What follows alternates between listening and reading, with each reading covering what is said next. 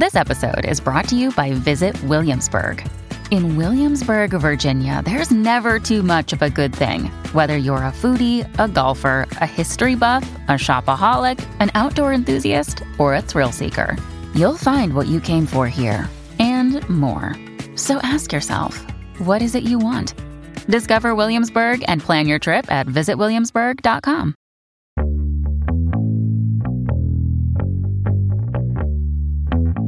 Olá, bem-vindo e bem-vindo a Roteiristas. Eu sou o Carlos Alberto Júnior e hoje eu entrevisto o fotógrafo Orlando Brito. Você talvez não esteja familiarizado com o nome, mas certamente já viu alguma imagem dele por aí. Uma das fotos mais recentes foi a da atriz Regina Duarte, ao lado da ministra Damares Alves e da primeira-dama Michele Bolsonaro, as três com vestidos de bolinhas.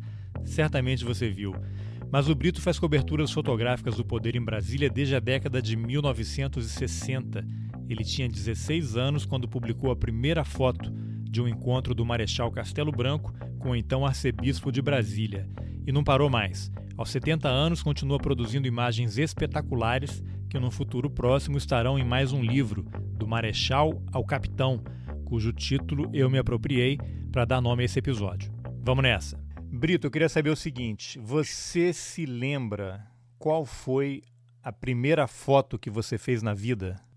Hum, é difícil lembrar, mas eu me lembro da primeira. É uma história até interessante. A minha primeira foto como o fotojornalista, vamos dizer assim. É uma história bem curiosa. Eu comecei a, a, a trabalhar muito garoto ainda. Eu troquei as calças curtas. Uh, pela, pelo mundo da fotografia. Era 1965, eu tinha 15 anos, o Ari Barroso estava morrendo, o Mandela estava sendo preso, os Beatles estavam aparecendo, tinha tido uma revolução militar no Brasil. Enfim, eu tinha 15 anos e começava uh, a entrar no, na hora de trabalhar, né? Então eu fui acompanhar um fotógrafo famoso naquela época, dos anos 60, chamado Roberto Stuckert, que é casado com uma prima. E ele, eu fiquei encantado com ele. Um dia foi visitar minha minha família e eu fiquei encantado com as câmaras dele. E nessa época eu trabalhava, eu estudava no Colégio Dom Bosco, era fazia o começo do ginásio ali. E ele me disse: "Você não quer ir morar na minha casa, coisa e tal?" E eu fui, rapaz. Deixei minha casa a casa dos meus pais para morar com a família, uma tia, né, que era a mãe da minha eh, prima. Você já morava em Brasília? Sim, sempre Brasília. Muito bem. Então eu fui, fiquei uns três meses carregando a bolsa do, do, do, do Roberto foi uma maravilha, Carlos, porque eu, para mim, era um mundo inteiramente novo, né? Eu comecei a conviver com os grandes fotógrafos da época, o Jean Manzon, né? Que era do, do, do Cruzeiro, o Jader Neves da Manchete, o Gervásio Batista, o Erno Schneider, né? E o próprio Stucker. Então eu, eu, eu, eu, eu, tinha ali uma, uma visão muito bacana daquele mundo que me esperava, né? E três meses depois, é, é, a última hora, isso eu estou falando da última hora do Samuel Weiner, né? É, precisou de um laboratorista e quem revelasse os filmes do, do Stucker e, e, de outro fotógrafo que havia, que era o Paraquedas, Severino. E então eu fui trabalhar no, no, no, no laboratório e foi ótimo também, porque eu comecei realmente de baixo, revelando filmes. E eu via através dos negativos, como é o resultado de uma foto, né, que eu tinha visto sendo feita, né? Sendo clicada. Muito bem. Um belo dia, é, a sucursal da Última Hora era ali numa quadra em Brasília, onde ficavam todos os jornais. E por coincidência, eu estou explicando a primeira foto que eu fiz. E por coincidência, o bispo o arcebispo de Brasília, Dom José Newton, morava, é, era vizinho da, da sucursal da última hora. E um belo dia, o presidente Castelo Branco foi visitar o bispo, Dom José Newton, e não havia lá na redação um fotógrafo. Então o chefe disse: menino ali fazer a foto do presidente com o bispo. Eu fui, estou aqui até hoje. Olha então a minha primeira foto foi de um presidente. Então essa foi a primeira foto minha, né, que como jornalista, como fotojornalista, foi de um presidente. E foi ótimo. A partir daí, eu comecei a, a, já aos 16 anos, portanto, em 66, já comecei a cobrir ali o palácio, esse mundo do poder, né? o, o Congresso.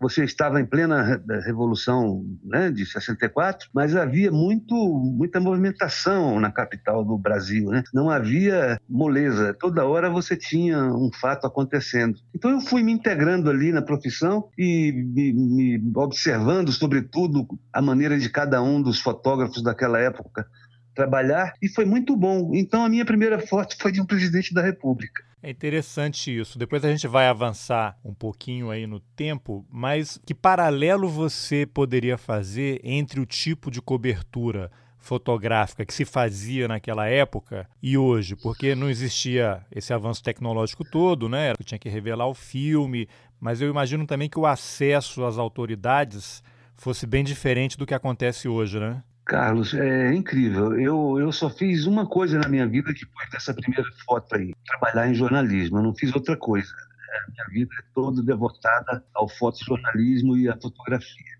E é muito interessante porque é, o meu lugar sempre foi o front, né? Eu nunca saí desse front, digamos, do primeiro escalão aí da notícia, né? Que é o poder. É muito interessante. Você sabe que tem umas coisas que são é, incompreensíveis. E eu até fazendo uma palestra um dia desses numa faculdade, um menino perguntou é, a mim quando é, a diferença daquela época para esse tempo de hoje. E eu sempre digo que naquela época você podia fotografar tudo, mas não podia publicar nada. E hoje você pode publicar tudo e não pode fotografar nada. Ah, é. Por que, que eu digo isso? Porque antigamente você tinha acesso às audiências do, do, do, do, presidente, se fosse ele quem fosse. Entendeu? Nós chegávamos antes da, da, da, das, das audiências do presidente, ficávamos todos os fotógrafos ali esperando a, a, pessoa né, com quem ele ia despachar e tudo, era ótimo, porque a gente tinha a chance de fotografar o presidente não somente naquele compromisso oficial, naquela cerimônia, mas também ele ali no momento solitário. E hoje não, hoje, em compensação, você não podia publicar aquilo, porque tinha um, a censura era braba, né? Braba. O, o, os jornais tinham maior é, cuidado em publicar aquilo para não correr o risco de censura. E hoje é incrível, porque o tempo mudou, o Brasil democratizou-se, a revolução caiu, veio né, é, é, é, a redemocratização, veio do, as eleições, vieram as eleições diretas, veio a anistia, veio, enfim, a constituinte. Hoje o país é um país, digamos, de, de, de livre expressão à, à solta. Em compensação, você tem limitações muito grandes para fotografar o poder, né? É, o mundo mudou e, e, e mudou para melhor, mas em alguns aspectos mudou para pior, né?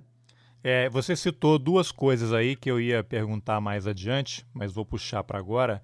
Você cobriu o período da ditadura, presenciou, né, testemunhou a abertura, a anistia e está aí na, no front até hoje. Eu li um comentário seu, acho que em alguma rede social aí, acho que foi por conta dos 40 anos da lei de anistia. Você comentava uma matéria de TV, um repórter ali no plenário do Congresso, da Câmara, falando sobre a lei de anistia, e você comentou, ah, esses petizes estão né, dando um tom muito leve, eles não sabem o que foi aquilo. Eu queria que você me corrija, ah, se, eu tiver, me corrija se eu tiver errado, se não foi exatamente isso, mas foi um pouco a impressão que ficou para mim. Né? O pessoal não está dando peso né, a gravidade do que foi aquele período. O que, que você pode comentar sobre isso?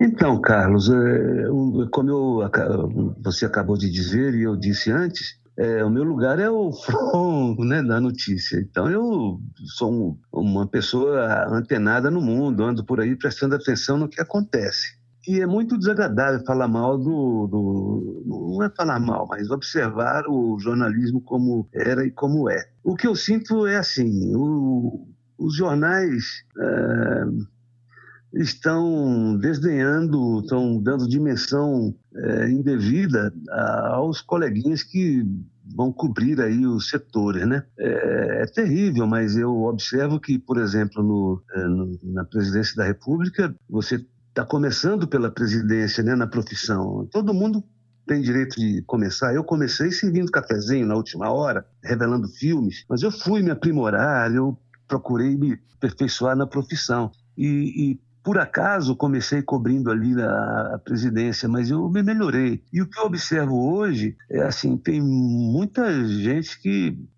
podia cuidar melhor da, é, do, da sua presença ali, da sua participação com o jornalismo, né? Por exemplo, um dia desses uma coleguinha é, me perguntou lá no Palácio do Planalto quem foi o Marco Maciel. Eu fiquei estupefacto. Eu disse: minha filha, o Marco Maciel foi presidente aqui da República, é uma figura que, que permaneceu na, na, no primeiro escalão da notícia durante anos. Décadas. Como você não. Décadas? Você não, não, não, não sabe quem foi. Você. Me desculpe, mas eu queria sugerir.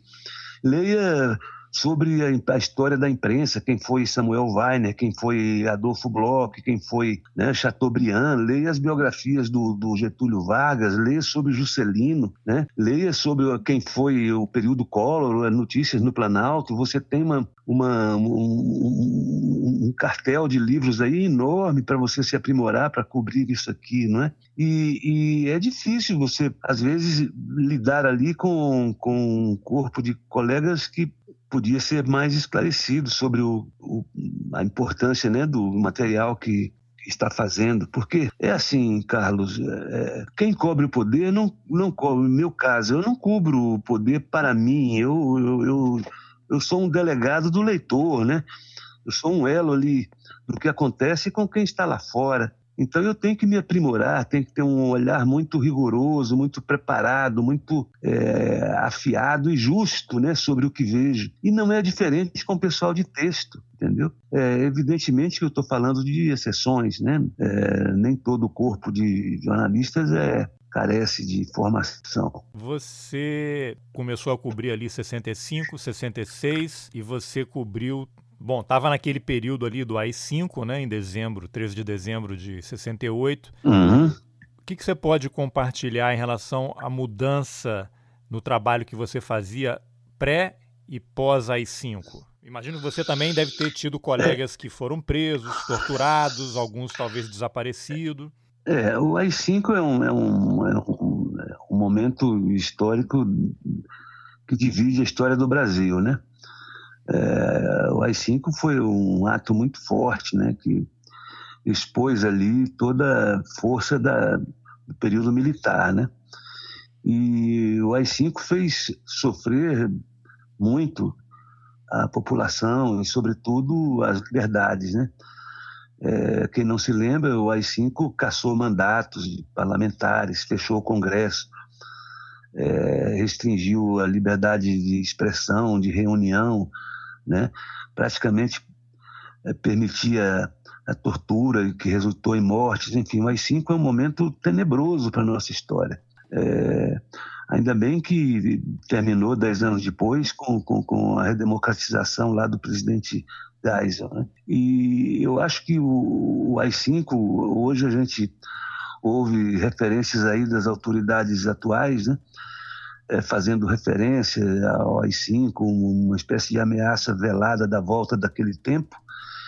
E muito provavelmente é, essas pessoas não, não sabem avaliar o, a importância negativa que isso tem para a história do Brasil. E o certo é que é, houve, enfim, um tempo em que a, a, liberdade, a democracia venceu esse período, né? E e na figura principalmente do Dr. Ulisses e outros democratas que ajudaram a reconstruir essa liberdade do Brasil. Então eu vejo assim, hoje é, não se pode dizer que não não tenhamos uma imprensa livre, né? Fazemos o que publicamos o que bem é, entendemos, embora não tenhamos chance de, de, de estar presentes né, em, em tudo que acontece mas são tempos muito díspares. É, eu comemoro muito os tempos atuais, né, de liberdade e, sobretudo, de expressão. Brito, você fotografou, acho que todos os presidentes desde o Castelo Branco, né? É, do Castelo para cá, todos eles. Todos eles. Por conta da profissão, você teve acesso a, de certa forma, a intimidade do poder. Entrou na casa de autoridades. Você teve ou tem proximidade com os seus retratados? É, e aí eu acrescentaria: uma eventual proximidade ajuda, atrapalha ou as duas coisas? Eu tenho sim. É, isso depende muito, né, Carlos, da, da, da do feitio é, próprio né, de cada jornalista, de cada pessoa, de cada ser humano. E o meu, meu feitio é o, é o da conciliação, eu sou um sujeito leve e tudo. E com alguns eu consegui manter, é, não sei se amizade, mas uma proximidade muito sadia. Por exemplo, é, eu fui, num determinado momento, eu fui editor da Veja lá em São Paulo, coisa e tal. E num determinado momento saí da Veja para ir ser editor no, do Jornal do Brasil no Rio de Janeiro. Fui morar no Alto da Boa Vista. Um belo dia, eu estou andando lá na praia de São Conrado e encontro com o general Figueiredo, que eu tinha né, coberto aqui com, enquanto fotógrafo, toda a trajetória do Figueiredo. Fotografei o general Figueiredo quando era coronel, né? E eu fotografei não sei quantas mil vezes. E por incrível que pareça, naquele momento, lá em 87, 8, eu o encontrei ali solitário, é, sentado num banco de praça, lá na, na, num banco de praia lá em São Conrado. Fiquei conversando com o Figueiredo durante um ano, praticamente, todos os fins de semana. E, e é um material que eu. É, muito mais de conversa, de ouvir, do que propriamente de fotográfico. E, e foi assim com outros presidentes. Eu, eu, eu, eu, conheci o Fernando Collor, né, fomos focas juntos aqui. Ele trabalhava no Jornal do Brasil e eu no, no Globo. Co cobrimos é, polícia, né? É, conheci o, o, o doutor José Sarney quando ele era senador, chegando a, a Brasília. Tenho hoje com o presidente Sarney uma relação de amizade. Eu vou visitá-lo, ele agora já bem velhinho, é, ali na, coitado, pouca gente visitando. Então eu vou sempre vê-lo. É uma amizade que eu não abro mão. Virou um, um sábio, um, um, homem que diz as coisas que, que, com uma clareza fora do comum, né? Agora com o presidente Michel Temer, com o presidente Itamar, né? É, é, agora o que não pode é você misturar as duas coisas, né? É, eu, como disse, eu empenhei a minha vida no, no exercício legal, né, bacana da profissão. Né? É, eu costumo dizer que hoje eu não, é, eu não fotografo mais pra, para o jornal que vai sair amanhã, né, nem a revista que vai sair na segunda-feira, nem para o blog de daqui uma hora. Eu fotografo para a história, né? Eu estou fazendo livros de história. Então, para eu fazer isso direito, eu tenho que ter um olhar muito isento, né? apesar, seja qual for a ligação eventual que eu tenha com qualquer uma dessas autoridades, e não precisa que seja necessariamente um presidente da República, mas um, um senador, um, um contínuo do, do, do, Palácio, do Congresso. Né? Então, é, faz parte da vida o relacionamento é, interhumano ali, né? E eu aprecio muito isso, a conversação com colegas jornalistas, com autoridades, ex-autoridades. É, você mencionou aí até o, o, Temer, né? Como você também cobriu o Congresso e eles foram parlamentares durante muito tempo também, você estabeleceu um contato diferente, né? Agora, dos governos do PT, os dois governos Lula, os dois Dilma até ali o momento do impeachment, como é que era a cobertura fotográfica nos governos do PT? E, e aí queria que você avançasse para falar nesse que é o mais quente, né, que é o governo Bolsonaro, que aí a gente vai fazer um capítulo à parte daqui a pouco. Olha, eu conheci o, o Lula, né? É, fotografei o Lula nas assembleias de, de, de, de, sindicato em São Paulo, no meu tempo da Veja, né? Conheci o Lula, um jovem tentando colocar-se ali na vida do, do país, né?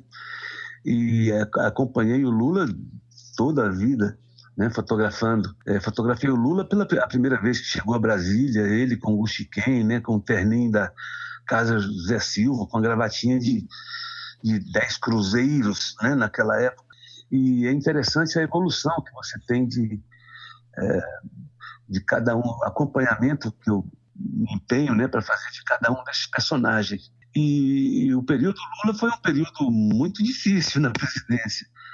O acesso é, é ao palácio naquela no primeiro governo Lula foi terrível. Eu não estou dizendo nada que nenhum jornalista não saiba. Por quê? Não sei, não sei exatamente, mas a, a, realidade é que foi muito difícil, muito fechado cobrir o governo Lula. Depois foi melhorando né, com, com, com o passar do tempo. É, o governo é, Dilma, eu não. É, foi menos, até porque.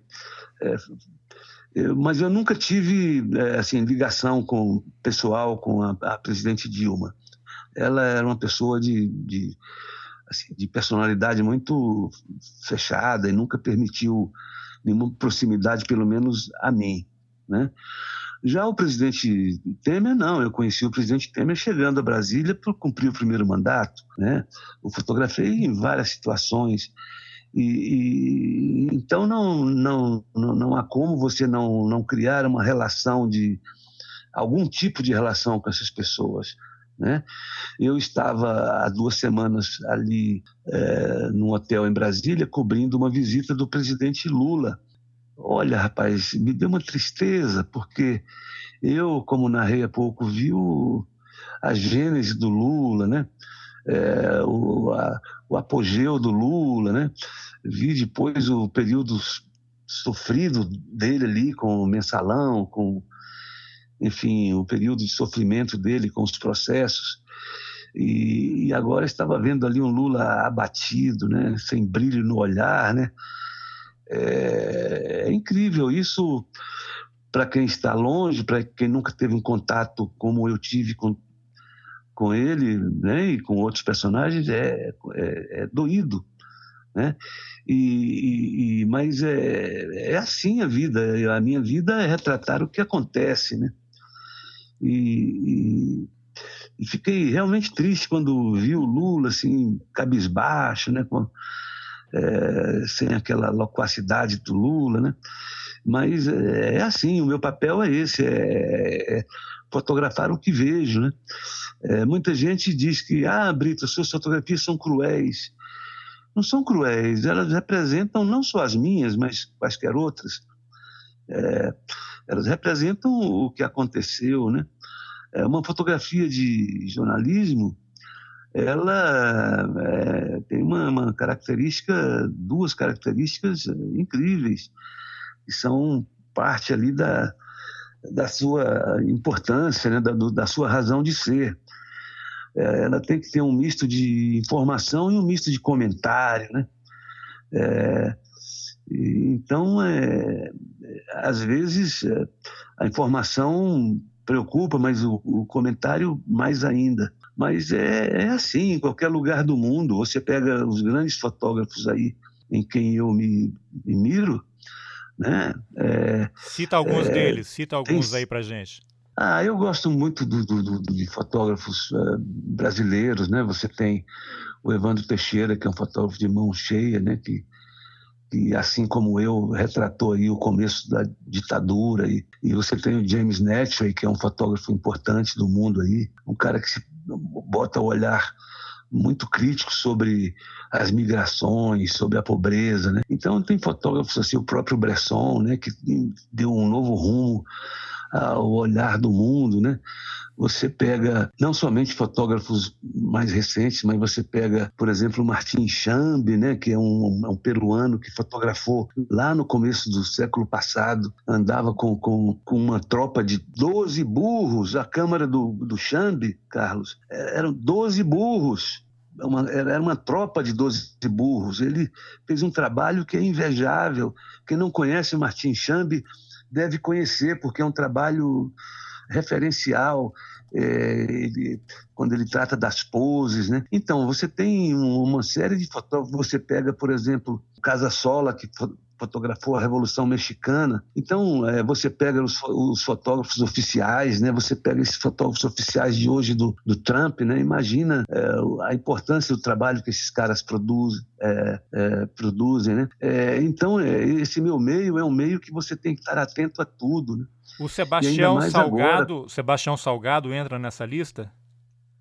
É, o trabalho do Salgado é bonito, né? Tem, tem um resultado visual muito interessante, mas não é assim uma, uma, uma pessoa que eu ponho assim na minha lista de, de, de exemplo, né? Mas é muito é inegável a qualidade do trabalho do Salgado, né?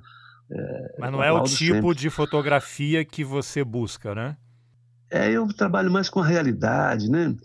Eu trabalho com o que acontece, eu trabalho não com, com as fotos que não dependem é, do, de mim, né? Do, do, da minha interferência. Eu, eu, eu, lido com o que acontece ali.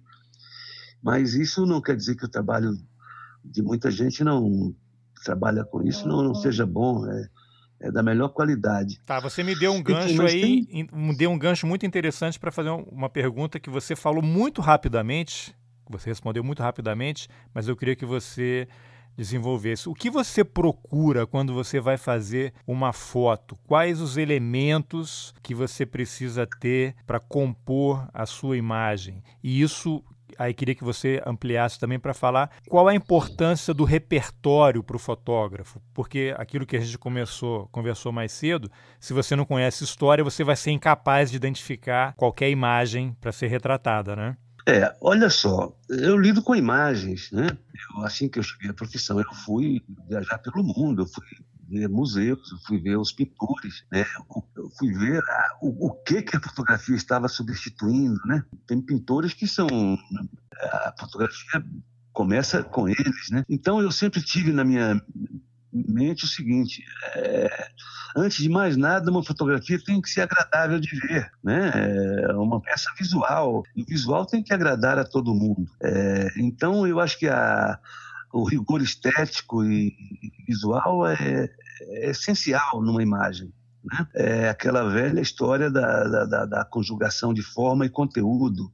Né? A, é, o conteúdo é essencial, mas a forma também. E quando é que você tem uma, uma, uma felicidade numa fotografia? Quando você une as duas coisas, uma fotografia que, que informe e que comente, né? E, e, e, acabe no encantamento, que segure a atenção do leitor, né? E, mas eu, eu, eu gosto muito de insistir nisso. A, a função de um fotojornalista é ligar o, o, o, fato que acontece a um leitor ausente, né? Você imagina a primazia que um fotógrafo de notícias tem né, de estar no, no, num cenário de, de, luta, num crime, né, numa cerimônia presidencial, numa, numa sessão da Câmara. Né, ele tem ali a função de tirar dali o que é o momento mais importante para informar alguém que está esteja longe, né? Antigamente no jornal ou na revista, hoje no blog, na internet, no online, né? Então é muito importante que o fotógrafo tenha é, é, e eu tenho essa preocupação, né? É, de estar atento e, e, tirar dali o, o digamos é, momento mais é, representativo de,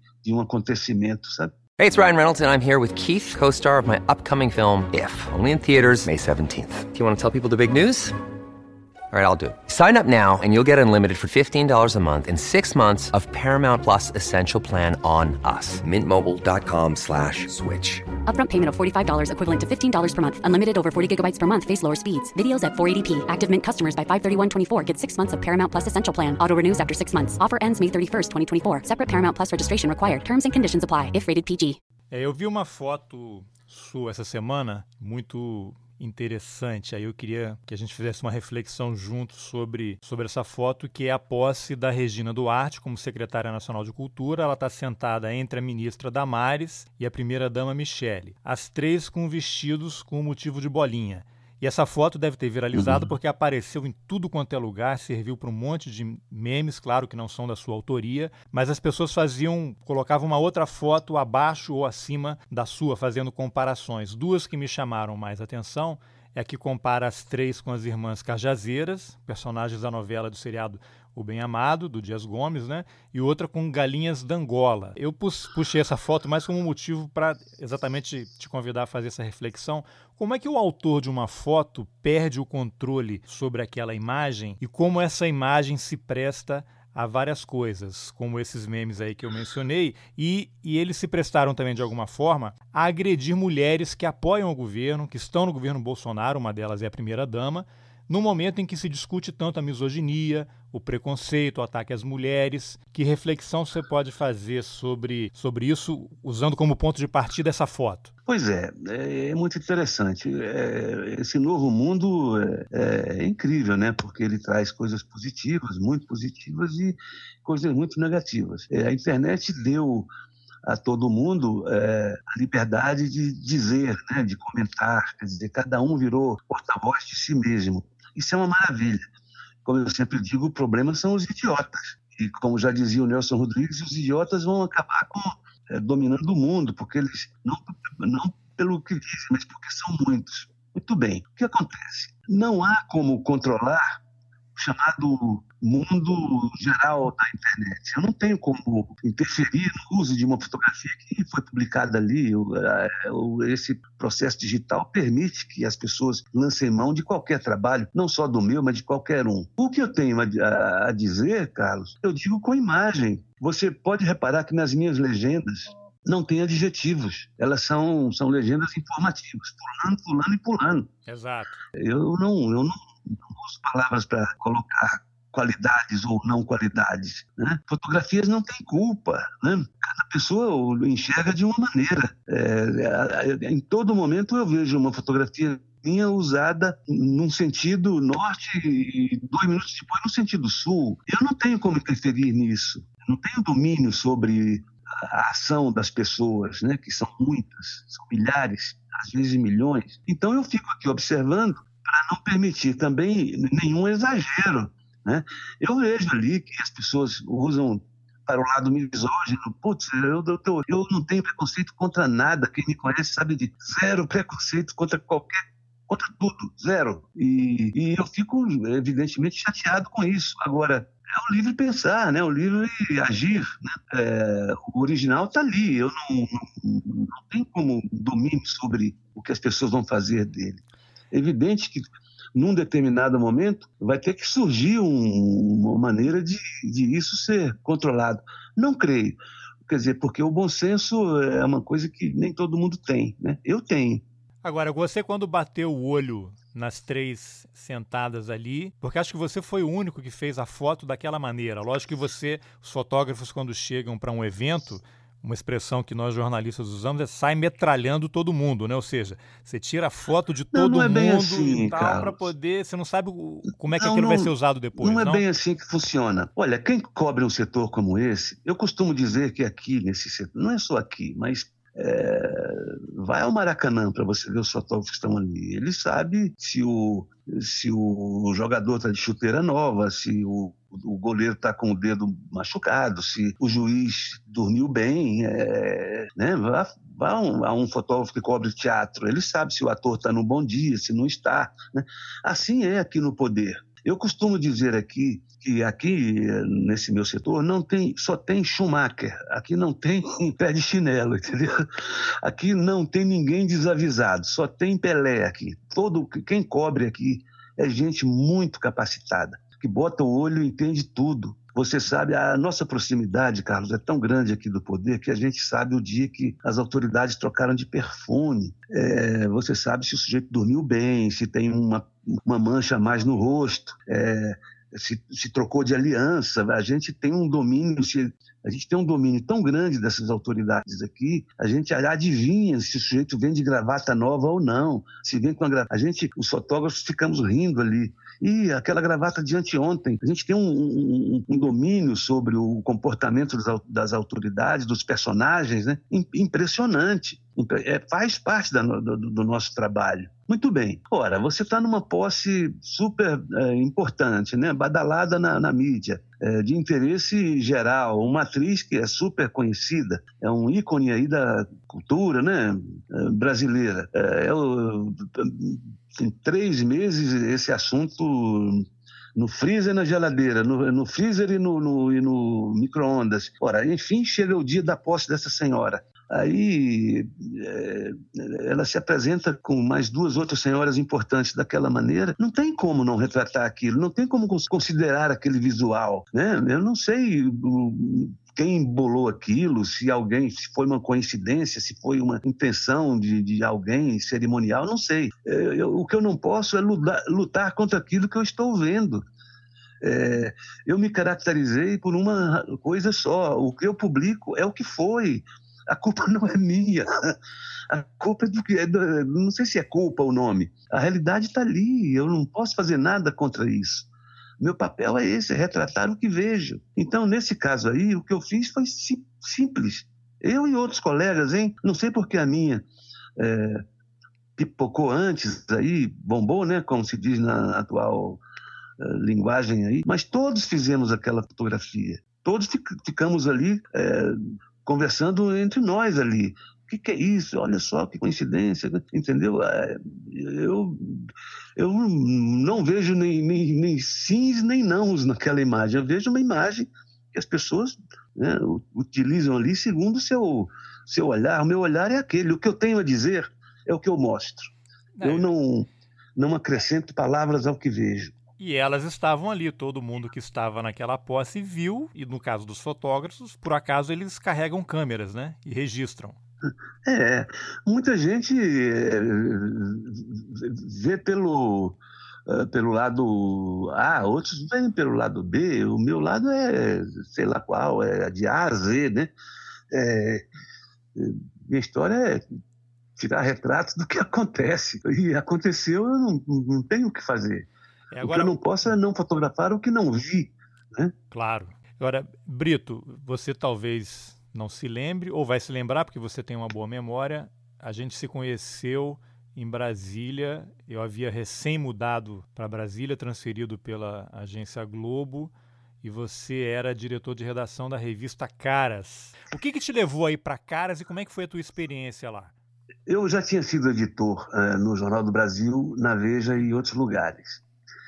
E eu nunca tinha tido, é, por mais liberdade que eu tivesse exercendo aí a, a, editoria, né, a chefia de uma editoria, de uma revista como a Veja, de um jornal como o JB, de outros lugares, nunca tinha tido é, a primazia né, de decidir sobre uma publicação. Eu trabalhava na editora Abril já há 18 anos, e, e então o doutor Roberto Tívica me, me falou: Olha, Brito, a gente tem uma, um novo empreendimento que é uma revista com uma editora argentina, que é muito voltada para a imagem, coisa e tal, e nós queríamos que você, e nós temos que fazer aqui uma diretoria de maioria brasileira aqui dentro da Abril, e são três a dois, e você é um dos que a gente está pensando, e a gente queria que você fosse. E eu lamentei muito, falei, doutor Roberto, depois de tanto tempo, vocês não me amam mais aqui na Veja, o que, que houve? Aí ele disse, não, você não entendeu. É, é um trabalho que você vai ter autonomia para decidir com mais três editores.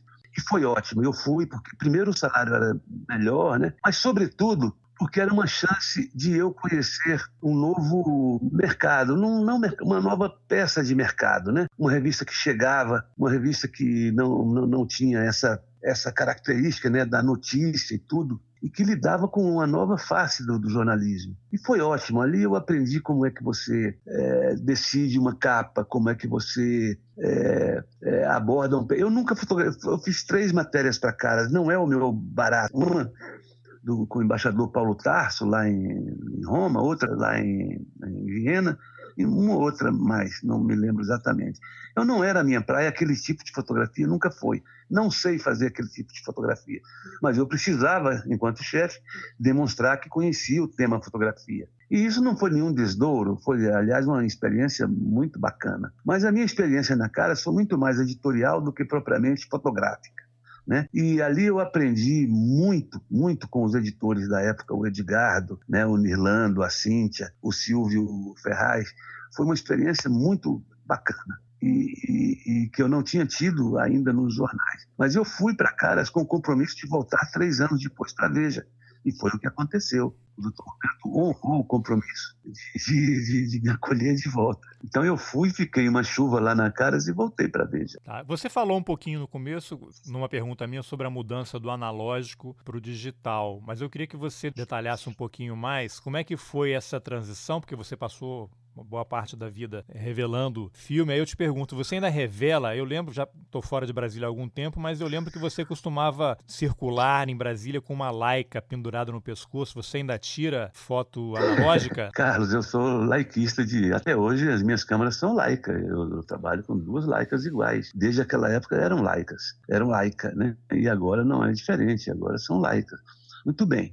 O que acontece? É, naquela época em que eu comecei, o, o caminho era esse, era, era o caminho da, da, das câmaras convencionais, né, de filme que muita gente erroneamente chama de, como chama de Analógica? analógicas. Analógica é o digital, né, que vem por analogia de um e dois, três, sim ou não, né? Mas eu, quando o processo digital chegou, é, eu sou um sujeito muito atualizado, sempre eu, eu sou vanguarda em tudo na fotografia né? Sempre tive essa preocupação de, de, de, de, não ficar eh, desatualizado com as novas tecnologias. E assim que o processo digital chegou, eu fui dos primeiros a, a entrar nele. É, entrei nele e, e vi que não tinha mais volta. Né? Porque ele não chegava sozinho, ele chegava com uma, a transição da internet. Né? A internet equivale, equivale para o mundo moderno como uma revolução industrial lá de dois séculos atrás. Quer dizer, entrei logo no processo digital abandonei minhas câmaras de, de filme, estão todas aqui comigo, as minhas laicas de filme estão todas aqui, são oito, estão aqui no meu armário, mas apenas como doce lembrança. Né? É, vez ou outra, é, um dia desse eu fui fotografar com uma câmera de, de filme, uma delas, e olhei na traseirinha da câmera para ver é, o resultado, entendeu? Não, não há mais isso. É, virou cult, né, a fotografia negativa.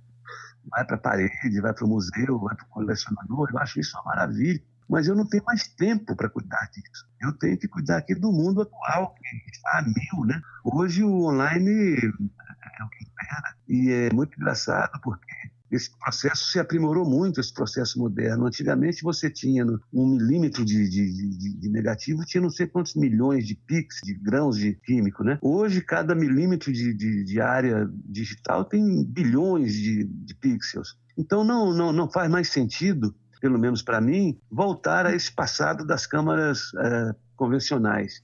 Estou muito feliz aqui com as câmeras digitais. Aliás, estou louco que chegue logo a Olimpíada de Tóquio. É, por quê? Você sabe, é, eu passei a vida aí cobrindo grandes eventos, Copas do Mundo, Olimpíadas, Jogos Olímpicos. E é incrível, porque é, os Jogos Olímpicos e, e as Copas do Mundo são também e principalmente feiras de produtos, né? Você imagina quantos produtos são lançados é, nesses dois eventos, né? Na área de medicina esportiva, de cronometragem, de, de moda esportiva e na área de comunicação. Faça aí um, um scanner de, de quanto quanta tecnologia né, foi lançada nesse, nessas feiras de Copa do Mundo e Olimpíada. Estou aqui sonhando com as novidades que vão aparecer agora na Olimpíada.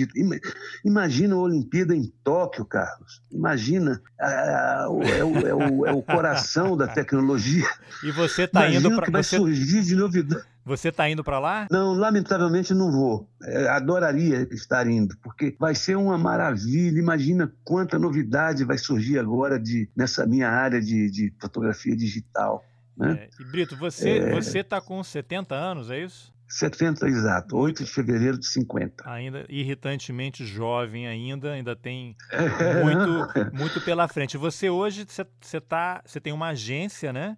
Você trabalha de forma eu independente o, e, contribu News, é. e contribui com o site Divergentes, não é? Lá com a Helena Chagas. É, é, é Helena e o Andrei, mais uns, uns colegas. Grande Andrei, Andrei Meirelles. Muito bom site. Andrei, velho atrasador é. de jornais, né? Conheço muito. É, é, é um bom site, que, que, o nome já diz, é, Divergente, cada um faz do... O que acontece, Carlos, a essas alturas da vida, é, e no estágio que está o país aí, com a liberdade permitindo, né? É, cada um faz do, da maneira que quer, diverge, escreve como quer, quando quer, e então os Divergentes é, um, é uma maravilha de produto. É, agora a gente falou, falou, mas não falamos desse momento antológico, diria, que são os ataques do presidente Bolsonaro à imprensa. Eu imagino que você vá sempre ali ao Palácio do Planalto, já deve ter presenciado aquele show diário dele lá no, no, Palácio da Alvorada, teve esse episódio recente com o um humorista que ofereceu banana aos é, jornalistas. Dá, né? É, e aí tem aquela, aquele episódio, aquele documentário A Culpa é da Foto, né? Aquela manifestação que fizeram no governo Figueiredo. Eu queria ouvir uma reflexão sua. O que vocês sentem quando são atacados daquela forma? O que, que vocês falam entre vocês? Vocês pensam numa reação, em sair dali? Eu sei que vocês estão também trabalhando, né? Então é difícil tomar uma decisão pois é. sem é. a chefia e, autorizar. E, pois é, esse é um tema em permanente discussão, né? Esse da, do Bolsonaro aí. Porque é evidente que é um negócio desabonador, desagradável, horripilante, reprimível. O que há de pior a gente pode usar para esse episódio. Agora, ao mesmo tempo, é assim, a realidade é essa. Fazer o quê? É, muita gente, coleguinhas e mesmo de outras áreas, me diz: vocês deveriam não ir lá não tem como não ir, Carlos. Assim como o, artista tem que ir onde o povo está, o jornalista tem que ir onde a notícia está. Eu sinto muito. O Bolsonaro é presidente, ele é notícia. Eu lamento que o problema não é nosso, é dele, entendeu? Como é que eu, que, que, que estou acompanhando toda a trajetória do país aí há cinquenta e tantos anos, eu vou deixar de estar presente agora né, né nesse momento horrível aí. Eu tenho que registrar isso, não tem como. Entendeu? Não tem como. É mais importante. Daqui a anos é preferível ter ou não essa imagem. Certo? Então, imagina a população, o leitor de daqui a anos, daqui a anos. É preferível que ele veja ou não veja como está sendo agora. Eu não vou abandonar o front por conta disso. Meu compromisso é com a história, né? Não é com, com, com fulano, com A, ou B ou C problema não é da, da imprensa, o problema é de Sua Excelência. É o né? comportamento que fala. Não tem nada com isso. O comportamento que fala dele, não da imprensa, né? É, é, meu compromisso é com o que acontece, cara. Eu não, não, não abro mão disso. Eu não fotografo o que não acontece. Né? Então, esse é o meu diapasão aí. Eu tenho que estar lá, seja onde for. Ah, eu sei que você e, tem. Da maneira que for. Você tem milhares, será talvez milhões de fotos, você tem algumas que você considere que são talvez não esteticamente a que você considere mais interessantes, mas aquelas que registram de forma especial um determinado momento? Existem algumas que você destacaria aí no seu acervo? Tem, evidentemente que tem algumas assim que eu considero highlights, né, destaques, coisa e tal. Mas é, são ilhas. Eu acho que o que é mais importante nesse minha trajetória aí é o conjunto, sabe? É um retrato. Eu estou fazendo um livro que vai se chamar Do Marechal ao Capitão, né? Que é da minha primeira foto até a última que eu fizer. É, imagina, desse zero a esse 100, né? dentro desse universo desse trabalho aí, eu espero que as pessoas encontrem ali fotografias que sejam marcantes. Eu tenho certeza que existem. Né? Lá da ditadura, da redemocratização, da presença de personagens incríveis como o Dr. Ulisses, como o Dr. Tancredo, é, as campanhas da Dilma, o Lula, né? o próprio Michel Temer, todos eles. É, mas eu acho que o, o, a minha preocupação, evidentemente, é com cada uma das imagens, né? mas, mas eu estou muito devotado a, a, a, mostrar um todo ali. É um filme impresso, esse, esse livro, sabe? Vai ser um filme impresso em papel.